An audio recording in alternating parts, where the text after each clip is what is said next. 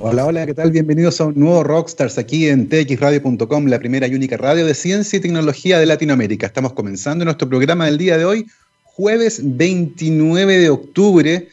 Qué manera de pasar rápido este año, ha sido realmente impresionante. Evidentemente del año 2020, pues no se vayan a equivocar. Día primaveral acá en la capital del reino, está bastante agradable la temperatura, al menos aquí en la zona central condiciones ideales de presión y temperatura para hablar de ciencia, pues. Y el día de hoy ya nos acompaña en nuestra transmisión por streaming nuestra invitada Julieta Orlando, microbióloga de la Universidad Nacional de Río Cuarto en Córdoba, Argentina, doctora en ciencias, convención en microbiología de la Facultad de Ciencias de la Universidad de Chile y actualmente profesora asistente del Departamento de Ecología de la mismísima y gloriosa Facultad de Ciencias de la Universidad de Chile. Sus intereses científicos están centrados en la microbiología ambiental y en la ecología microbiana, temas de los que estaremos conversando el día de hoy, incluyendo también un mapa microbiano y un libro de divulgación científica. Julieta, bienvenida a Rockstars. Muchas, muchas gracias Gabriel por la invitación y eh, muy feliz de poder participar y por fin conocerte en, persona lo más posible a través de la cámara. Estamos felices de tenerte aquí. Muchísimas gracias por tomarte un tiempo también de tu agenda y conversar con nosotros. Eh, lo primero, cuéntanos un poco cómo estás viviendo este proceso de una pandemia, ¿cierto? Eh, tu acento y tu educación de, de pregrado delatan que vienes de Argentina. Eh, cuéntanos un poco eh, si tienes familia allá todavía, cómo han estado ellos, cuál es la situación y cómo estás viviendo esto de alguien que trabaja usualmente en la naturaleza, ¿cierto? Uno asocia la ecología con estar fuera del laboratorio, esto de tener que estar encerrado sin poder, por ejemplo, tomar muestras. Cuéntanos un poco acerca de eso. Sí, un desafío importante. Sí, vengo de, Argentina, por ahí también están muchos escuchando desde allá a través de, la web de la radio, así que aprovechamos a saludar a toda la familia. La situación compleja, como habrán visto en noticias probablemente, eh, por suerte no están en la capital, entonces en, las provincias del interior la situación es un poco más controlada cuando los habitantes son menos. Pero sí, es un desafío que hemos tenido que enfrentar y esperemos que, termine lo, lo más pronto posible. Y respecto a, los muestreos, claro, tengo la, posibilidad en esta mezcla de la microbiología con la ecología de poder realizar muchas actividades de terreno. Desde que pude consolidar mi línea de investigación he tenido la posibilidad de recorrer muchos lugares, no solo para, para actividades de terreno, sino también para divulgar y difundir nuestros resultados. Y tuve la oportunidad, por mucha suerte, de realizar dos terrenos muy extensos a principios de este año. En enero y febrero estuve en la región de Magallanes y de Antártica, así que todavía me dura un poco el, el, aliento que me dio esa, esa actividad en, terreno y, y, la disfruté muchísimo. Estamos trabajando con esas muestras por suerte, así que todo bien eh, en ese aspecto. Qué bueno, nos alegramos porque justamente la pandemia tiene múltiples efectos y uno de ellos sobre la actividad científica es lo que tiene que ver con particularmente la recolección de datos que ocurre en terreno, en astronomía, en ecología y en otras áreas de la ciencia, evidentemente. En sociología, por ejemplo, hacer encuestas el día de hoy es prácticamente imposible. Oye, cuéntanos un poco, para, ir entrando en, el tema, eh, ¿por qué decidiste estudiar microbiología? Una carrera que en Chile como pregrado no existe, sí existe en Argentina. Eh, cuéntanos un poco de dónde viene este interés por estudiar estos organismos que mucho a simple, a simple vista no se ven. ¿De dónde viene este interés por tratar de entenderlos un poco mejor? Sí, eh, fue, fue un, momento difícil cuando, bueno, me imagino que muchos enfrentamos eso cuando hay que decidirse, sobre todo cuando a uno le gustan muchos, muchos ámbitos. A mí siempre me gustó la parte de la ciencia, me han dicho que tengo cualidades debido a la curiosidad, a esta, a esta capacidad de, de querer investigar, de querer conocer pero eh, debo reconocer que en un principio me gustaba la genética. Yo soy de la época que estaba terminando la media cuando salió Dolly y todas estas cuestiones de, de, manipulación genética y me llamaba mucho la atención, no necesariamente para manipular genéticamente animales, ni mucho menos, pero sí el ámbito genético. Resulta que yo eh, estaba eh, en Córdoba, específicamente en Río Cuarto, en una provincia argentina y genética como pregrado solamente se dictaba en Misiones, una provincia que queda muy lejos al norte, límite con Brasil. Entonces, claramente las dificultades a nivel económico, logístico, hacían que fuera mucho más complicado y teniendo la posibilidad de una universidad nacional en el mismo lugar donde yo habitaba con mi familia, hice averiguaciones, en, recuerdo en el verano antes de ingresar a la universidad, y me recomendaron que podía estudiar microbiología porque ahí se veían algunas herramientas eh, moleculares de esa época que estaban iniciando. eh, resulta que el único ramo que casi me he hecho fue genética, así que menos mal que no decidí seguir por ese camino. No me lo eché, por suerte, pero fue bien difícil. Y desde temprano en la carrera de microbiología, que eh, claro, aquí no existe, pero cubría distintas áreas en el aspecto de microbiología de alimentos, microbiología médica, industrial, siempre me llamó la atención la parte ecológica. En, en la Universidad Nacional de Río Cuarto hay dos carreras muy relacionadas que son microbiología y biología y siempre había un fenotipo en esa época muy marcado que espero que haya cambiado. Los hombres se dedicaban más a los estudios de biología, las mujeres microbiología. Entonces yo siempre estaba con los biólogos tratando de conocer su trabajo, me llamaba mucho la atención y a partir del tercer año de la carrera ya empecé a trabajar en un laboratorio de ecología microbiana y de ahí enamorada de por vida, tratando de, ahondar en, aspectos ecológicos a pesar de mi formación como microbiólogo. Así que es un desafío de aprendizaje día a día. Ahora, como tú bien mencionaste, estoy inserta en un departamento de ciencias ecológicas y a través de la interacción con los colegas he podido aprender muchísimo. Ya soy profesora asociada, una corrección de la presentación que decía asistente, porque cuestan los desafíos estos de jerarquización, así que eh, pude consolidar una línea en, esta interdisciplina de, microbiología y ecología. Uno podría pensar en un inicio que están muy relacionados, pero claramente hay desafíos respecto, por ejemplo, a las escalas. Cuando pensamos en biología, en ecología, pensamos siempre en macroorganismos y llevar todo esto a los micro es un desafío. Exactamente. De hecho, para allá ve mi siguiente pregunta. Usualmente cuando uno piensa en ecología, se imagina, no sé, la sabana africana, una selva, una ballena saltando en el mar, pero ecología y microbiología como que uno no se lo imagina.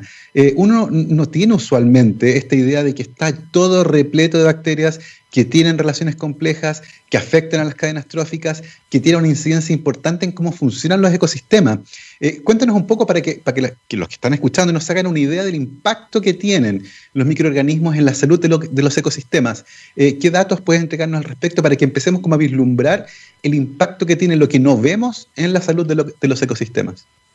Sí, e, es un tema muy interesante para llevarlo a un, a un ámbito más local uno siempre asocia el huemul, los carpinteros, los notofagu, cuando hablamos de estos paisajes del sur de Chile, pero nosotros nos dedicamos a estudiar microorganismos y no solamente microorganismos aislados como las bacterias que tú mencionas, que tienen aportes fundamentales para los ciclos biogeoquímicos, por ejemplo, este aporte de nutrientes que tú mencionas, hay muchas de esas actividades que son exclusivamente microbianas. Entonces, por ejemplo, no habría nitrógeno del cual nosotros nos pudiéramos alimentar si no hubiera bacterias que lo pueden tomar desde la atmósfera y hacerlo disponible para los organismos.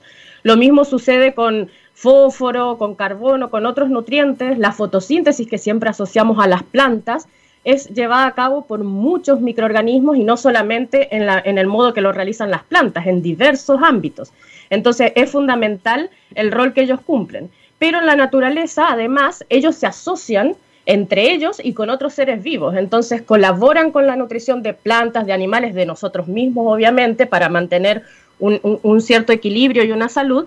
Y cuando digo que se asocian entre ellos, una, una temática que desarrollamos como investigación en el laboratorio es justamente una asociación que, que, se conoce como simbiosis, en donde hay muchos microorganismos interactuando y conforman los líquenes. Esos líquenes por lo general uno los asocia cuando los ve en la naturaleza como son plantas o algunos un poco más inquisitivos ahí, musgos, hepáticas, no sé qué serán, pero en realidad son microorganismos viviendo juntos y conformando este nuevo organismo que, que es macroscópico a pesar de estar formado por microorganismos. Eso mismo podemos ver, por ejemplo, en los salares del norte, cuando vemos tapetes microbianos, que son capas de distintos colores. Entonces, a pesar de ser invisibles a la eh, eh, al ojo humano, como, como tú lo mencionas, muchas veces hay indicios de su presencia y debemos prestar atención, tan simple como por ejemplo hojarasca, hojas que se están cayendo del árbol y están en el suelo acumuladas, están siendo degradadas, entonces cuando se, mm. se transforman más blandas, empiezan a destruirse, eso es evidencia de actividad microbiana que está en el ambiente. Súper interesante y vamos a conversar, vamos a profundizar sobre ese punto en la segunda parte de la conversación porque hay aspectos realmente interesantes eh, relacionados con este tema, particularmente cómo se cuida lo que no podemos ver, porque muchas veces la presencia de estos organismos es muy sutil eh, y, mucha gente dice, oye, aquí no hay nada. Y, es una, y es una, es una aproximación súper compleja porque si uno cree que no hay nada, va a arrasar con un ecosistema que puede ser tremendamente rico. Así que vamos a volver sobre eso. Oye, Julieta, y cuéntanos un poco cuando llegas al final de tu pregrado. Eh, te convertiste en microbióloga apasionada, ¿cierto?, por, por estas relaciones que existen a nivel ecosistémico con, los microorganismos. Eh, ¿Cómo fue que decidiste dar el siguiente paso? ¿Cómo fue que llegaste finalmente a hacer un doctorado a Chile? Sí, eso fue, bueno, otro momento crucial de, mi historia personal, en donde terminado el pregrado, eh, quería yo continuar con la investigación, enamorada totalmente de poder realizar ese trabajo tengo la fortuna de poder realizar lo que me gusta y, que encima sea mi, medio de sustento, así que feliz. Pero eh, existía la posibilidad de una beca alemana, DAD, que es bien reconocida internacionalmente, para realizar un doctorado específico aquí en Chile, que es el doctorado en Ciencias Mención Microbiología. Entonces, en aquella época, 2000, finales del 2003, postulé a la beca, tuve la fortuna de, de adjudicarla y entonces en marzo del 2004 inicié mi, mi doctorado aquí en Chile gracias a, bueno, a, ese financiamiento y a la posibilidad de que también existía una línea establecida de una de las pioneras de, Chile en ecología microbiana, que no puedo dejar de nombrarla, Margarita Carú, quien fue mi tutora, y, claramente poder trabajar con ella era una, una fortuna para mí, la cual pude concretar y posteriormente, bueno, fuimos colegas, hemos colaborado, actualmente colaboramos y este año ella se retiró, así que aprovecho también a mandarle mis cariños, mi salud y mi agradecimiento por toda mi, formación a nivel de doctorado.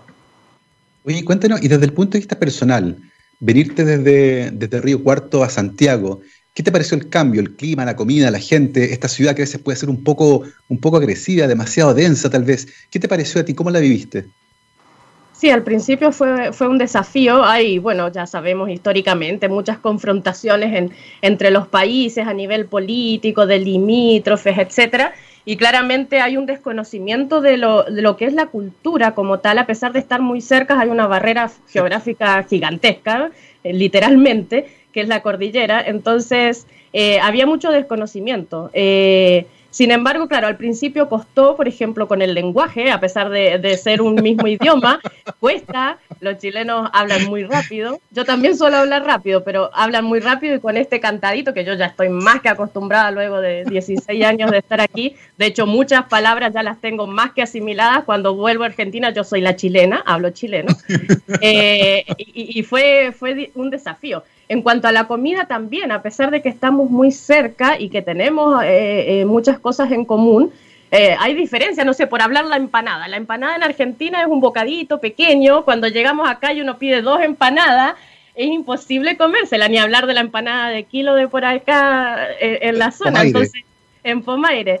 es bien divertido y, tuve la oportunidad también de estar en Alemania. Entonces el, el doctorado sí me permitió tener esta apreciación no solamente en cuanto a la formación, las diferencias a nivel de, investigación, científicas, etcétera, sino cultural. Eso es muy, muy enriquecedor en la, en la formación de cualquier persona que tenga la posibilidad de insertarse en una cultura. No es, no es lo mismo quizá ir de vacaciones, visitar momentáneamente un país, que poder vivir en, en ese país. Así que yo agradecida en el ámbito en donde yo me desempeño por lo general no existe la xenofobia, entonces nunca me sentí discriminada por mucho el, doctorado, al tener esa posibilidad de financiamiento para Latinoamérica, venir a Chile, éramos muchos inmigrantes que veníamos a realizar el doctorado, entonces peruanos, colombianos, cubanos, argentinos, todos conviviendo y, reforzando esa etapa inicial que puede ser más, más desafiante. Exactamente, es lindo esto como la integración cultural también funciona al alero de la ciencia y los investigadores se mueven entre países, se integran y consiguen entre todos generar nuevo conocimiento. Y, cuéntanos, Julieta, para aquella época, cuando entraste al doctorado y cuando empezaste a delinear eh, tu camino, por ejemplo, hacia la tesis, ¿qué preguntas fueron las que te parecieron más relevantes eh, como para tratar de resolverlas justamente durante aquel periodo? A mí siempre me, llamó la atención esta posibilidad y como te mencionaba, las ganas de estar en terreno. No, no permanentemente, yo necesito un balance, un equilibrio, poco en terreno, un poco en el laboratorio, ir mezclando eh, eh, en equilibrio esas actividades, porque las actividades de terreno son súper demandantes y claramente eh, implican desafíos incluso personales que uno tiene que ir asumiendo para poder realizarlas.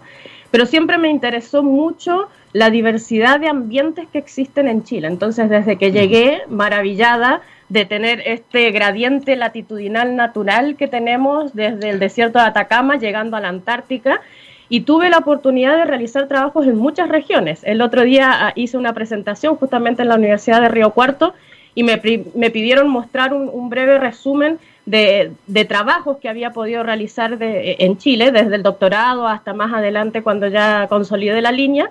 Y eh, tengo solamente dos, dos macrozonas, digamos, que no tengo cubiertas. No, no, he hecho no he hecho investigaciones en el norte grande y la Araucanía, pero en el resto siempre hay investigaciones en el ámbito de ecología microbiana que pude abordar.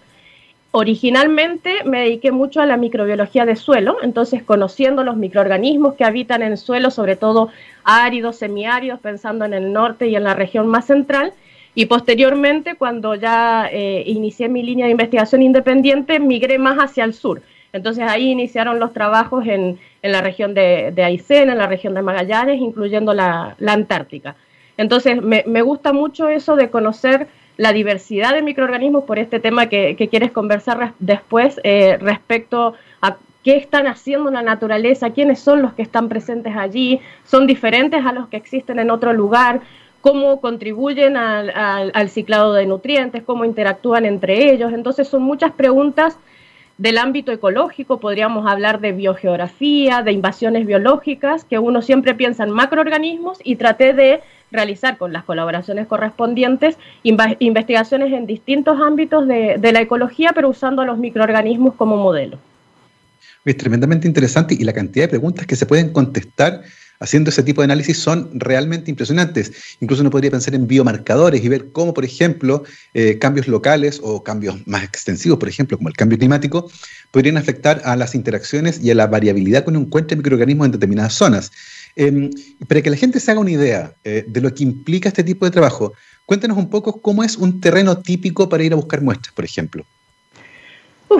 Ya, e, eso empieza con mucho tiempo de anticipación. Primero, claramente, hay que diseñar un tema interesante de, investigación con una pregunta, una hipótesis, el, típico método científico que uno eh, va planteando y aprende desde, desde la media.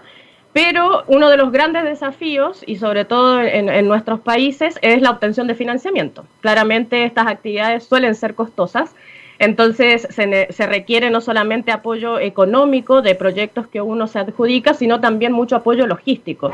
Aprovecho a agradecer porque he tenido la oportunidad de colaborar con, con CONAF, con la WCS, con INACH, que son todos eh, entidades, organizaciones que facilitan y, dan posibilidades de realizar actividades en, zonas protegidas o que, que, requieren permisos, autorizaciones, pero también apoyo logístico en transporte, en, en, habitación, entre otros. Eh, luego de que uno obtiene el financiamiento y el apoyo logístico con lo que ello implica, claramente hay que determinar quiénes son los que participan en esa actividad. Y ahí claramente tenemos muchas discusiones respecto a que muchos quieren viajar, quieren conocer, claramente es una actividad atractiva, pero eh, después empiezan a, bajar algunos por el desafío, no es ir de vacaciones ni de paseo, claramente es un trabajo que hay que realizar a pesar de que uno disfruta mucho, sobre todo estar inmerso en la naturaleza, los que somos santiaguinos sobre todo, eh, y, claramente ahí tenemos que hacer un, balance dependiendo de lo que se requiere. Y la planificación es día a día, hora a hora. Entonces uno tiene que planificar, conectar, por ejemplo, en estas zonas tan aisladas, estamos hablando de Aysén, de Navarino, eh, llegar a esos lugares claramente desde Santiago eh, en avión, pero Posteriormente tenemos que coordinar eh, arriendo de, algún vehículo o, contratación de pasajes, por ejemplo, en Barcaza. En, en INACH tenemos que hacer toda la, logística gracias a su operación que, implica la, interacción con incluso entidades internacionales, las Fuerzas Armadas que también dan mucho apoyo en ese aspecto.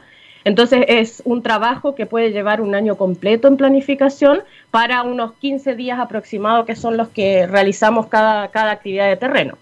Y una vez que uno llega, claramente tiene que pensar en las cosas más cotidianas que uno las realiza diariamente, pero no se da cuenta de lo que ello implica. Desde qué se va a comer, dónde se va a dormir, cuáles van a ser los horarios, todo el material que se requiere, hay veces que la, cantidad de material que uno tiene que llevar, dependiendo del muestreo que realiza, he tenido la oportunidad de convivir en terrenos con buzos, por ejemplo, la cantidad de equipamientos que se mm. lleva, hemos tomado muestras de agua que requieren ser filtradas, entonces requieren equipos especiales de ser transportados a terreno.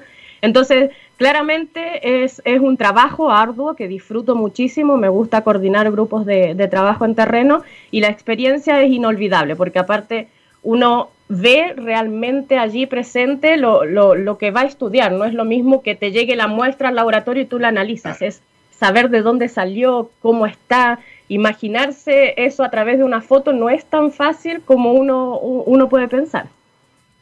Exactamente, estar en el lugar, ver las interacciones que probablemente se te recibe la muestra en un tubo, no las vas a ver, ver cómo cambia en el tiempo también.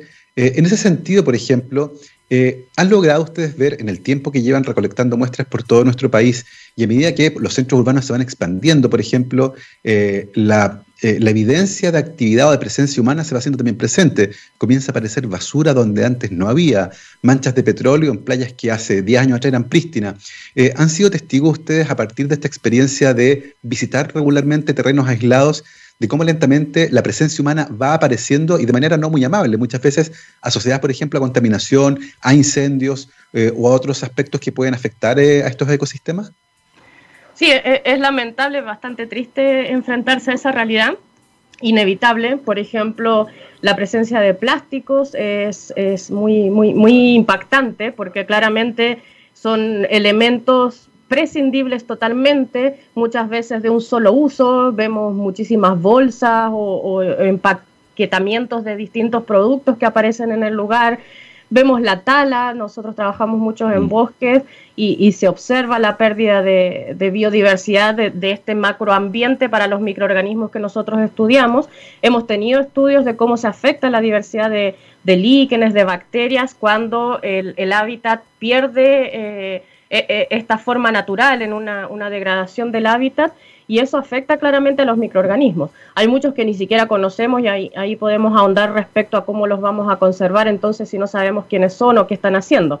Pero, pero sí es perceptible, por ejemplo, en Antártica en este año cuando eh, estuvimos en enero fue muy notorio también un pic de temperatura que salió en todas las noticias, estábamos en, en Bahía Esperanza, en, en la península, y había 25 grados, entonces estábamos en polera. Claramente fue momentáneo, no, no es la temperatura convencional antártica ni mucho menos, por más que fuera verano, pero fue muy, muy notorio la pérdida de cobertura de nieve. Yo tengo varias campañas en que he podido participar en Antártica y es impresionante, tenemos fotos de distintos lugares en la misma época cubiertos de nieve y totalmente verdes. Uno no se imagina un paisaje antártico verde completo por esta cobertura de, algunas plantas que existen y de musgos, líquenes que, hay en el lugar. Entonces, sí es perceptible los cambios que tú mencionas. Qué tremendo tener que ver en primera persona ese tipo de cosas, pero al mismo tiempo es importante, porque logras transmitir a partir de las investigaciones que realizan lo importante que es justamente tratar de restaurar esos ecosistemas para no perder esas interacciones, tanto las macroscópicas como las microscópicas. Eh, Julieta, cuéntanos un poco cómo fue que mm, cerraste tu doctorado eh, y cómo se dio esto de terminar trabajando en la misma facultad en que te formaste. ¿Cómo fue ese camino para llegar ahora a estar instalada ahí como profesora asociada en la Facultad de, de Ciencias de la Chile?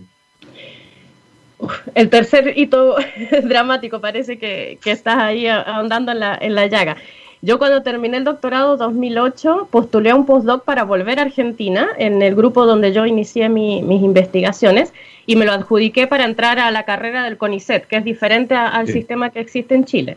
Y, me lo adjudiqué, pero ese año eh, en particular dos integrantes que existían en el Laboratorio de Ecología Microbiana a cargo de en esa época de Margarita Carú, eh, por distintos motivos decidieron regresar a sus países, era, era un, laboratorio muy internacional y lamentablemente, dado que Margarita realizaba una actividad administrativa muy demandante, el laboratorio corría riesgo en cuanto a la continuidad de investigación porque no había nadie que se hiciera cargo. Entonces, en una acción que todavía desconozco los motivos, a pesar de que la tomé yo, eh, fue decidir quedarme en Chile sin muchas expectativas respecto a lo que podría llegar a lograr. Y, de verdad todavía no me explico mucho las motivaciones, pero claramente había mucho sentimiento allí para mantener eh, esta línea de investigación en Chile. Y decidí quedarme sin nada. De hecho, en, la universidad me ayudaba un poco Margarita Carú, desde los proyectos que tenía. Claramente yo tenía que, vivir, uno tiene que mantenerse para, a pesar de que haga lo que le gusta. Y eh, por lo mismo daba clases, por ejemplo, vespertinas en la UTEM. Yo trabajo en, Juan Gómez Milla y estaba, por suerte, al lado una sede de la UTEM y tienen modalidades vespertinas. Entonces, mi trabajo del día era de 9 de la mañana en el laboratorio a 11 de la noche, terminando con clases en la UTEM. Entonces, eso fue un par de años hasta que se abrió la posibilidad de un cargo en la, en la facultad. Postulé y por suerte quedé allí asignada y posteriormente pude realizar por suerte, todas las actividades que se requieren en, un académico de una universidad, que implica no solo la investigación, sino también la docencia, administración, toda la parte esta de difusión, divulgación. Y eh, ahora ya pasé de, profesora asistente, como te mencionaba, a profesora asociada, y bueno, el último eh, rango al que uno puede postular es profesor titular. o profesora titular y en eso, bueno, faltan algunas instancias para, para más adelante poder lograr y concretar esa, esa posibilidad. Pero claramente funcionó mucho mejor de lo que yo podría haberme imaginado en cualquier escenario y aquí estoy feliz ahora con una línea totalmente independiente, como te decía, ahora a cargo de este laboratorio con un gran equipo de investigación que probablemente están también por ahí escuchando. Aprovecho a agradecerlo porque la ciencia eso es importante, así como los microorganismos colaboran, eh, uno no realiza investigación solo. No, no es solamente el apoyo financiero, sino también de participación en donde se requiere un equipo comprometido, interesado, curioso, con estas virtudes de, querer conocer y he logrado tener muchos, muchos estudiantes en distintos niveles que han colaborado eh, realizando todo el trabajo que se requiere muchas veces para, poder concretar esta investigación. En, en, ciencia siempre existen, no, no, quiero decir jerarquías, pero sí responsabilidades diferentes. Entonces muchas veces, y hay que reconocerlo, 100% los estudiantes son los que realizan mucho de la mano de obra, uno pasó por eso también y uno más como a, cargo de esta investigación se tiene que encargar de las partes más administrativas, que no son las más entretenidas, pero que se requieren también para, para esto. Y claramente hay que hacer eh, de todo un poco, eh, transmitir este conocimiento de distintas formas y también obtener los financiamientos, realizar los informes, las publicaciones a nivel científico. Entonces, es, es una red más que una jerarquía, una red de interacciones que se forman en un equipo de investigación y como tú mencionaste, incluso a nivel internacional. Entonces la ciencia no conoce mucho de fronteras y menos la ecología. Todas estas fronteras internacionales que nos ponemos son, son todas ficticias, antropocéntricas totalmente y, los microorganismos mucho menos conocen de ellas. Así que eh, eh, es bonito el trabajo que se realiza en ciencia. Exactamente, es, funciona como un ecosistema, de hecho. Oye, qué interesante esa historia. Sí, qué interesante esa historia de tu salto de quedarte en Chile teniendo eh, una posibilidad real, cierta, mucho más clara en Argentina. Eh, imaginamos que haber sido complejo, particularmente al inicio, como lo describiste, esos dos primeros años, trabajando muchísimo para poder seguir a flote. Eh, y luego ya enrolar en una carrera mm, en una carrera científica acá en nuestro país haciendo estas actividades tan tan entretenidas. Estamos teniendo una muy interesante conversación con Julieta Orlando, investigadora de la Facultad de Ciencias de la Universidad de Chile, profesora asociada. Eh, y ahora vamos a tener que hacer una pausa pequeñita para ir a la música y a la vuelta vamos a seguir conversando acerca de muchas cosas entretenidas, incluyendo un mapa microbiano y un libro que vamos a estar conversando también de él a la vuelta de esta pequeñita pausa. Nos vamos con Tool, esto se llama Part of Me, vamos y volvemos. 12 con 34, estamos de vuelta aquí en rockstarsdetxradio.com, científicamente rockera, jueves 29 de octubre del 2020. Estamos conversando el día de hoy con Julieta Orlando, microbióloga de la Universidad Nacional de Río Cuarto en Córdoba, Argentina, doctora en Ciencias Convención en Microbiología de la Facultad de Ciencias de la Universidad de Chile y actualmente profesora asociada del Departamento de Ecología de la mismísima Facultad de Ciencias de la Universidad de Chile. Estamos teniendo una entretenidísima conversación acerca de microorganismos y ecosistemas. Yo te hice una pregunta al principio eh, y dije, te la voy a hacer después. ¿Cómo un país, cómo, cómo el planeta, cómo una región cuida lo que ni siquiera puede ver, lo que a veces ni siquiera sabemos que está ahí. Eh, ¿Cómo se hace eso?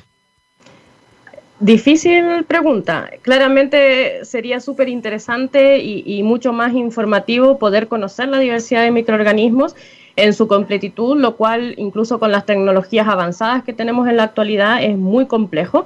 Eh, pero yo siempre trato de, explicarlo en lo que consiste el principio precautorio. O sea, sabemos que hay microorganismos, eso es indiscutible. Eh, sabemos que están cumpliendo roles fundamentales, a pesar de que en un ambiente en particular no podamos observarlos, ni siquiera quizá el indicio de que están presentes, tenemos que recordar que los microorganismos habitan ambientes que nosotros son impensables de que exista vida.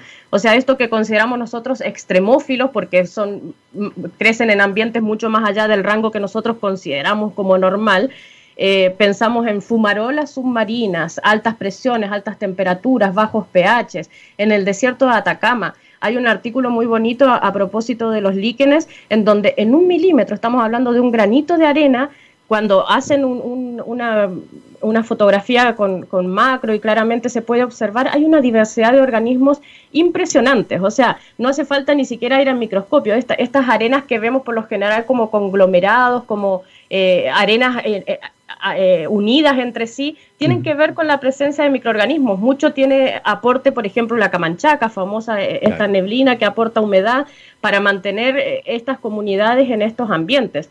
En, los salares del altiplano, donde claramente las concentraciones de sal son altísimas, mucho más que en el mar, existe diversidad de microorganismos, hay evidencia de su presencia. Entonces, yo considero que sí tenemos que ir hacia un momento en que entendamos que no importa que sepamos o no quiénes están allí presentes o qué están haciendo.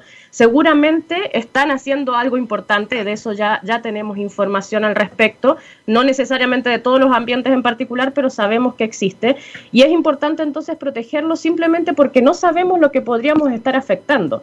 Hay hay, hay endemismo en microorganismos, a pesar de que es difícil de probar que un microorganismo está exclusivamente solo en tal lugar, existe eso, hay cada vez más estudios que lo, mencionan, hay comportamientos biogeográficos, o sea, los patrones de, distribución de estos microorganismos no son en todos lados los mismos microorganismos. Entonces, si estamos afectando un ambiente, eh, podemos estar extinguiendo microorganismos que cumplen funciones importantes e imprescindibles. Entonces, más bien proteger por las dudas, ese es el principio precautorio, antes que tratar de arriesgarnos a, a, que podamos perder y no nos damos cuenta. Claramente todo el sistema, pensando en nuestro planeta, tiene un cierto equilibrio, claramente es dinámico ese equilibrio, pero podemos llegar a un punto de no retorno y no sabemos cuándo eso va a suceder. Entonces, no es para ser alarmista, decir, sí, mañana se van a extinguir todos los organismos, sino que es decir, tratemos de mantener ese equilibrio, no juguemos a presionar a ver cuándo llegamos al colapso, porque eso puede ser dramático. Y claramente los microorganismos no son los que se van a extinguir pensando en toda la diversidad que existe, vamos a ser nosotros los que corremos más riesgo. Entonces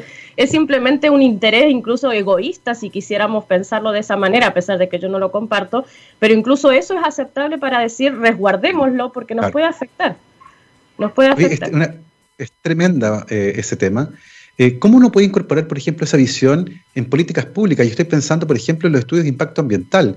Cuando se evalúa un proyecto minero, eh, cuando se evalúa secar un salar, eh, cuando se evalúa intervenir un, un, terreno y se dice, oye, pues aquí no hay nada. y chuta, y uno se tira los pelos y dice, pero, ah, ¿cómo, ¿cómo se logra hacer eso? Pucha, si tuviera la respuesta, yo creo que podría eh, eh, haber hecho mucha más presión al respecto. Claramente hay iniciativas de, científicos y científicas. Eh, destaco ahora, por ejemplo, a Juliana Furchi, que, que, ha hecho mucha presión en su momento en el Senado, logró incluir a los hongos, por ejemplo, en, la, en, la, en, estas catástrofes que, tú realizas de impacto ambiental. Pero de vuelta, yo creo que hay que tener mucho más cuidado en costo-beneficio. Claramente necesitamos electricidad, necesitamos alimento, necesitamos agua, necesitamos un montón de, productos, pero no puede ser este extractivismo que, se utiliza normalmente ahora en el conocimiento general porque sí, para ganancias, para beneficios económicos per se. Tiene que haber un balance entre que lo necesitamos, y eso es indiscutible, somos parte de este sistema y nos, nutrimos por este sistema y además utilizamos cosas debido a la tecnología y un montón de otras, otras actualizaciones que existen en la historia evolutiva del ser humano, pero tendría que haber un balance. Hay muchas veces que el control es tal simplemente por, por corrupciones, por intereses económicos, netamente económicos, y eso debe cambiar, pero debe cambiar desde las políticas, no con estas leyes de estudio de impacto ambiental, porque incluso cuando hay organismos que son visibles, igual perturban sin necesidad en algunos casos. Entonces tiene que ser mucho más multidisciplinario He escuchado mucho, muchos buenos comentarios de ecólogos, de, de, ecologistas también en, en, en, cuanto a las políticas públicas y la mayoría de las veces los microorganismos son no considerados. Entonces, cuando se habla de la biodiversidad, de cuánto porcentaje podemos perder, o sea, es infinito ese porcentaje si lo llevamos a microorganismos. Eh, creo que sí las políticas deberían ser mucho más balanceadas de vuelta. Yo considero que sí hay actividades que se deben realizar, son importantes, pero debe haber un grupo multidisciplinario, los tomadores de decisiones deben estar informados, debe haber asesorías, cada vez hay más, ojalá sean tenidas más en cuenta todavía y ojalá que el, Ministerio de Ciencia, Tecnología, Innovación y Conocimiento que, está implementándose todavía, estamos en una etapa inicial, pueda ingerir en, esas decisiones eh, a corto plazo. Yo no estoy pensando ni siquiera a largo plazo, ya eh, considero que hay una etapa de instalación, está bien, es necesaria, pero hay que empezar ahora ya a que, se vea la, influencia de, las políticas. Nos ha tocado una pandemia, claramente eso desajustó mucho las políticas a nivel nacional, eh, hemos tenido el estallido social, eventos totalmente entendibles o, inesperados, pero que, están aquí que han afectado la COP, han afectado eh, la instalación de las políticas del ministerio, han reducido el presupuesto en ciencia, que espero que se revierta. Eh, entonces, son, son cosas que hay que conversar a nivel país y de vuelta, no, no desde una mirada de intereses particulares. Eso tiene que cambiar, ojalá cambie con la nueva constitución, ojalá que haya una mirada mucho más holística, en donde haya un equilibrio y una, una protección. De vuelta, no es una protección de la naturaleza porque es bonita, es una protección de la naturaleza porque nosotros somos parte de ella. Entonces tiene que haber ese cambio de, percepción y es una percepción cultural. Entonces tenemos que contribuir como científicos en dar a conocer la importancia de, ello eh, a distintos públicos y en eso estamos trabajando varias, varias personas ya que nos hemos comprometido con eso. Exactamente. Y así como uno tiene un mapa territorial eh, y puede identificar accidentes geográficos, montañas, qué sé yo, y un mapa político con fronteras, ustedes están trabajando también en un mapa microbiológico. Eh, cuéntanos un poco qué es eso, qué es ese concepto, cómo van y qué consiste. Ya, el mapa microbiano surge desde una iniciativa en RECHEM. RECHEM es la Red Chilena de Ecología Microbiana muy recientemente formada.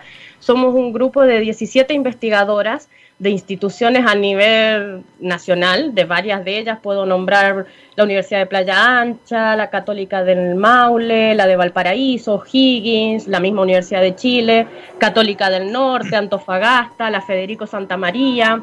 Entonces somos 17 investigadoras, eso llamó mucho la atención también porque los titulares hablan de mujeres. Entonces, eso ya es atractivo per se cuando se habla de ciencia. Ojalá que el paradigma cambie para que no sea llamativo, pero bueno, por el momento llama la atención. Y en varias reuniones que hemos tenido la posibilidad entonces de realizar eh, virtualmente, a pesar de esta distancia geográfica por estar en distintos lugares del país, hemos podido eh, diseñar esta esta actividad que surgió como una propuesta y si buscamos qué microorganismos se han descrito en Chile y los ponemos en un mapa, no es un trabajo de investigación que nosotros realizamos más allá de la búsqueda bibliográfica, son trabajos de distintos investigadores a nivel nacional que obtienen eh, desde la naturaleza un microorganismo, lo describen, publican sus resultados, nosotros hacemos la búsqueda bibliográfica y gracias a la colaboración con una excelente ilustradora, Alexa Garín, eh, que está actualmente en Alemania, pero de vuelta, la pandemia sí tiene algo bueno, es que nos ha conectado eh, a pesar de la distancia. Eh, pusimos, empezamos a colocar microorganismos en el mapa en una manera más lúdica. Uno, claro, además de los mapas geográficos que tú mencionas, eh, tenemos mapas de distribución de la flora, de la fauna, por lo general es conocido, pero no sabemos de los microorganismos. A pesar de que conocemos esos trabajos, no hay un mapa de ello y es difícil de obtener, es totalmente complejo.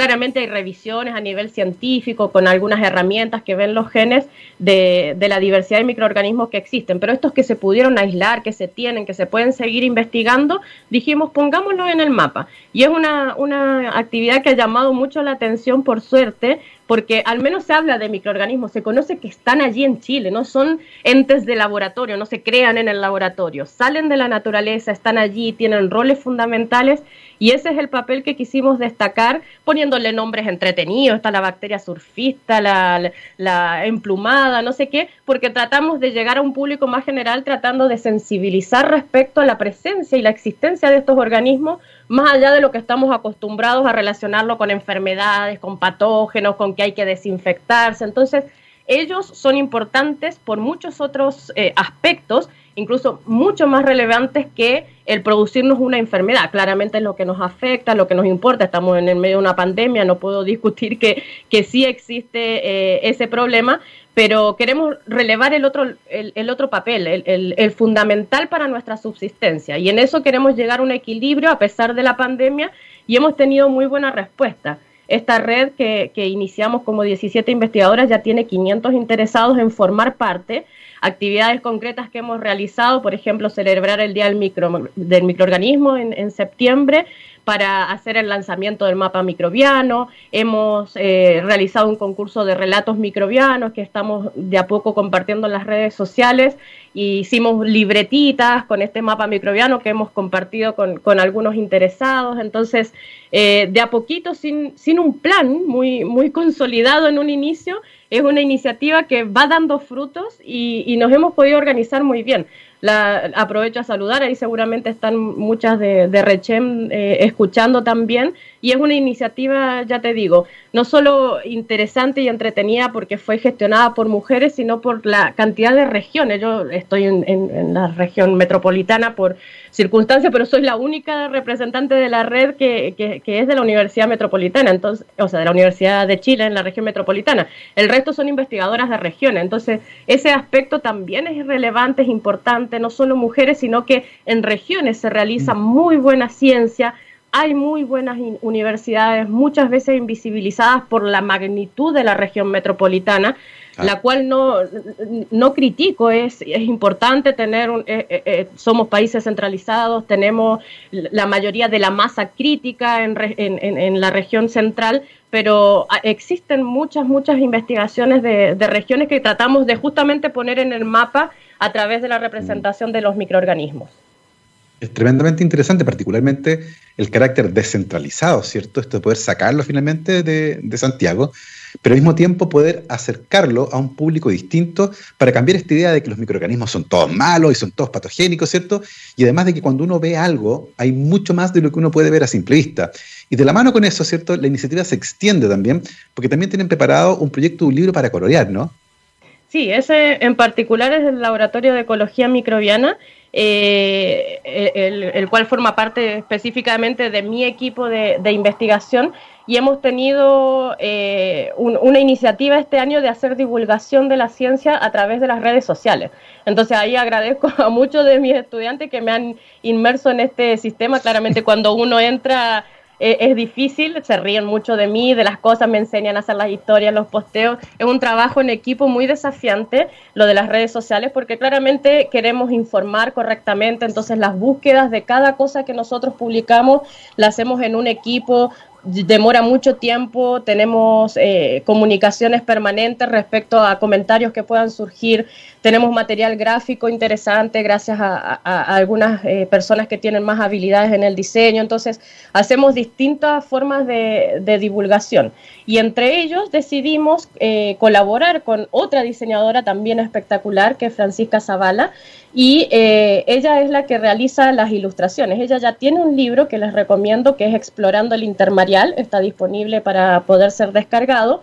Y nosotros quisimos hacer símil explorando los bosques en miniatura justamente pensando en nuestra investigación, que parte de ella tiene que ver con la diversidad de, líquenes en, los bosques del sur, quisimos eh, hacer esto y Francisca ha tenido el desafío de aprender mucho de líquenes, de los bosques, etcétera, porque ella es bióloga marina, además de diseñadora, y eh, ha, tenido mucha, mucha interacción con nosotros. El, este libro tiene un trabajo no solamente en la parte conceptual, sino de diseño, de pensar los personajes, cuáles son las personas que queremos homenajear dentro de la ciencia a través de la creación de personajes que formen parte de la historia. Entonces, por ejemplo, ahí tenemos a tres hermanos que llegan eh, en un adelanto, eh, que pueden ver en las redes sociales, llegan con, con sus padres a un bosque del sur de Chile, en un parque en particular, y la mayor se llama Lina, en homenaje a Lynn Margulis, una, genia en cuanto a estas interacciones simbióticas. Tenemos a Beatriz, que es, eh, le encanta dibujar porque es en homenaje a Beatrix Potter, que no es muy reconocida como científica, pero es una ilustradora de cuentos infantiles famosísima y sus ilustraciones son bellísimas, pero inició como micóloga, inició en la ciencia a través de justamente sus ilustraciones y queremos dar a conocer su historia a través de este pequeño homenaje.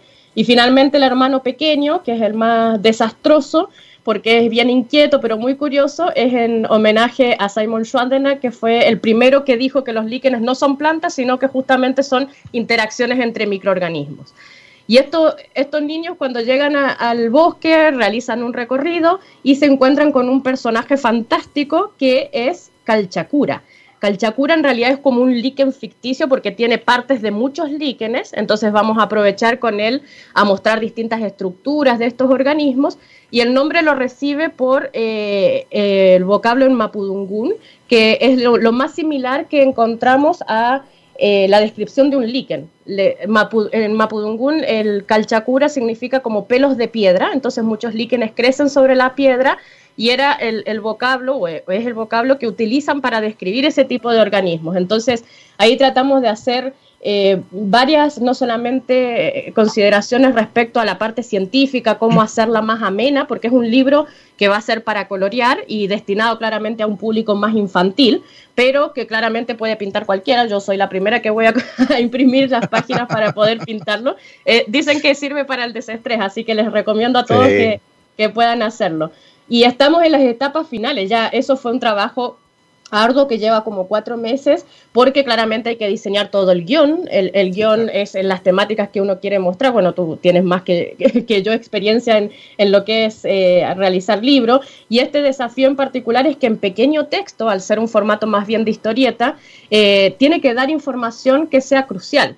Y además que los dibujos sean atractivos para poder colorearlos, entre otras cosas, e informativo. Entonces, no solamente tratamos de que fuera inclusivo, integrando, por ejemplo, eh, niñas en, esta mm. búsqueda de información en los bosques, por ejemplo, Beatriz eh, tiene movilidad reducida, entonces llega en silla de ruedas, pero mostramos que en algunos parques y gracias a ciertas iniciativas existe el acceso a este público que puede tener una movilidad reducida para tratar de hacerlo más inclusivo aún. Estos homenajes a ciertos científicos importantes de la historia de, esta investigación científica, la inclusión de, al menos en el nombre de, de esta cultura que existe de, la naturaleza en pueblos originarios, mm. como puede ser el, Mapudungún, al menos para que se sientan representados en esos aspectos. Entonces, con mucho respeto hemos tratado de que fuera integrador en, en varios aspectos. Y estamos, como te decía, terminando los detalles, tratando de, ojalá, definir ya la fecha, que muy probablemente es el 20 de noviembre, para que estén atentos ahí, lo vamos a confirmar en las redes sociales y aprovecho esta oportunidad, espero que no te sientas comprometido porque nos gustaría mucho invitarte a ese lanzamiento. Eh, si es que puedes participar, ya, genial, sería espectacular. Entonces vamos a confirmar. De esa presentación, después de esa presentación que hiciste del proyecto, es imposible negarse porque es un proyecto muy bonito y de lo importante que sacan la ciencia de los laboratorios, pero además con esta visión de poder tomar muchos caminos distintos que se acerquen, eh, por supuesto, a estas temáticas, pero considerando distintos aspectos. Eh, extraordinaria idea. Eh, ojalá pronto esté, esté disponible. Tú dijiste 20 de noviembre, así que atentos a esa fecha, queridos, queridas, todos interesados en la ciencia, en la tecnología y en la divulgación de la ciencia, por supuesto. Em, tremendamente interesante ambos proyectos, tanto el mapa microbiano como este libro para colorear, que justamente nos acerca a, este mundo, que muchas veces, y tú lo dijiste ahí, eh, ¿son plantas? Eh, no, son microorganismos, los pelos de las piedras en Mapudungún. Eh, qué cosa más bonita. Felicitaciones a todo el equipo que está detrás, por supuesto, de ese proyecto. Y yo, encantado, cuenten conmigo, feliz estaré de participar en ese proyecto tan bonito. estamos, estamos terminando ya la entrevista, estamos llegando a la parte final. cuéntenos un poco en tu cabeza ahora. ¿qué desafíos crees que hay en tu área que son relevantes considerando los desafíos gigantescos que tenemos? Uno, evidentemente, vinculado a la pandemia de coronavirus, pero hay otro que nos está esperando en cuanto se acabe la pandemia, y es el desafío de la crisis climática, que es uno que todavía no logramos hacer que todo el mundo comprenda, y estoy pensando particularmente en algunos líderes mundiales, eh, que siguen obstinados en darle la espalda a una realidad que es tremendamente compleja. Eh, en ese sentido, desde tu área, ¿cuáles crees que son los desafíos más importantes?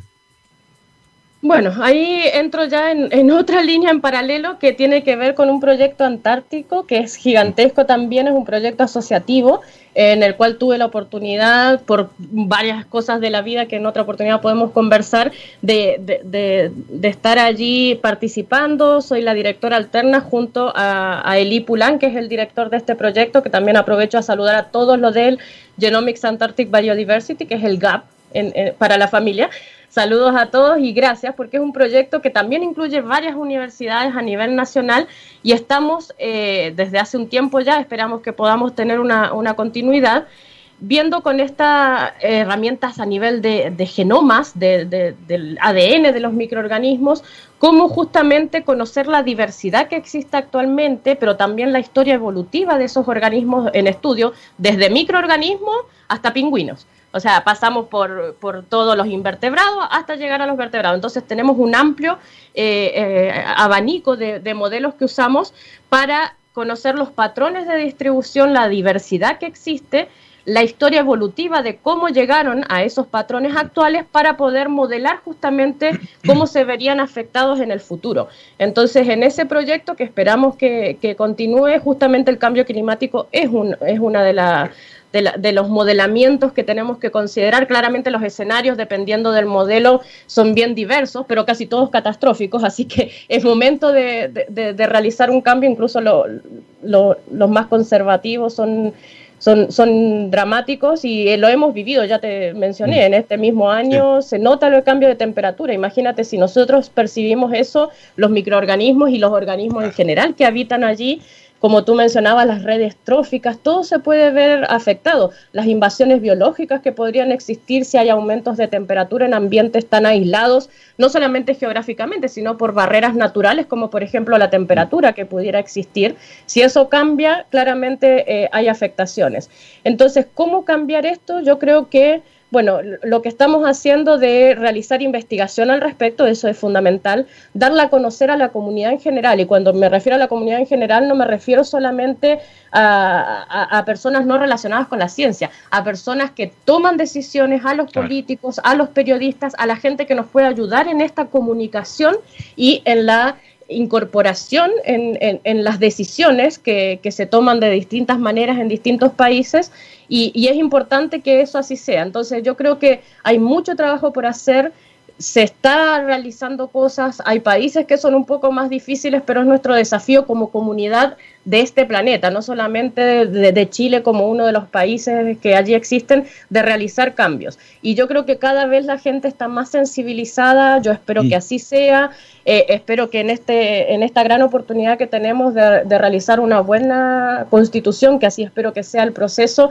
se consideren todos estos aspectos. He visto muchas iniciativas, sigo invitando a la gente que colabore, que se mantenga informada. Es importante que todos, estemos o no en el proceso constituyente como tal, podamos contribuir. Me imagino que van a seguir las asambleas, van a seguir los webinars, van a seguir las convocatorias para conocer la opinión de la mayoría. Esto tiene que ser un trabajo en conjunto, en comunidad, y tenemos que aprender de la naturaleza en donde todos somos parte de un mismo equipo y tenemos que trabajar de esa manera. Exactamente, y por eso es tan importante el trabajo que realizan no solo en el laboratorio, en el terreno, sino que también está enfocado en las comunidades, esto de llevar esta información eh, al público general, a los niños, pero también a los tomadores de decisiones, para poder eh, finalmente cumplir con esta meta, que es restaurar el equilibrio eh, y no poner en peligro nuestra propia subsistencia y de paso arrasar con un montón de especies que están con nosotros en el planeta. Son las 12.59 y hemos llegado al final de esta entretenidísima conversación. Les recuerdo que conversamos con Julieta Orlando, microbióloga de la Universidad Nacional de Río Cuarto en Córdoba, Argentina, doctora en Ciencias, Convención en Microbiología de la Facultad de Ciencias de la Universidad de Chile, actualmente profesora asociada del Departamento de Ecología de la misma facultad. Queremos agradecerte, Julieta, por esta gran, gran conversación y desearte mucho éxito en el futuro y, por supuesto, nos veremos en el lanzamiento del libro. Muchas, muchas gracias por la invitación. Se pasó rapidísimo el tiempo. Felicitaciones, Gabriel, también por tu trabajo. Y gracias a todo el equipo de TX Radio por, por la invitación. Muy agradable. Un placer para nosotros, por supuesto, tener siempre estas conversaciones tan, tan entretenidas. Nosotros nos vamos aquí en rockstarsdtxradio.com, científicamente rockera, como siempre, con nuestro especial de música All You Need Is Rock. El día de hoy nos vamos con System of a Down. Chap Sui, que estén bien, nos vemos. Chao, chao.